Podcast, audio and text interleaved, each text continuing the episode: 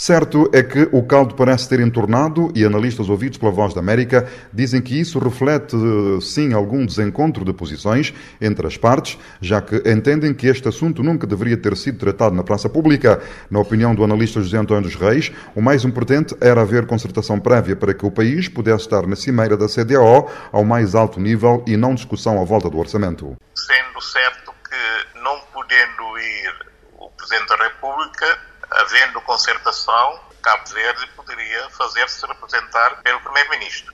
Eu não sei o que é que se passou. O certo é que Cabo Verde não pôde participar na cimeira com uma representação de alto nível. E as limitações financeiras não explicam tudo, uma vez que Cabo Verde fosse representado pelo Presidente da República ou então pelo Primeiro-Ministro.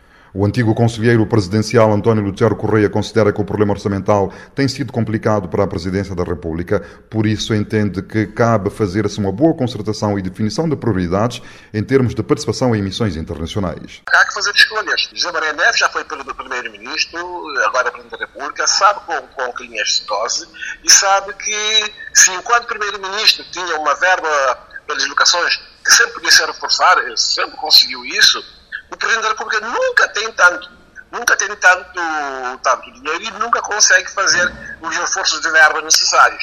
Então ele agora está tá, tá, tá sendo responsável ao, ao sentir o que passavam os presidentes que não tinham tanta verba quanto Primeiro-Ministro. Analista político ouvido pela Voz da América sobre desencontros entre a presença da República e governo no que tange a verbas e a participação em fóruns internacionais. Cidade da Praia, Voz da América, Eugênio Teixeira.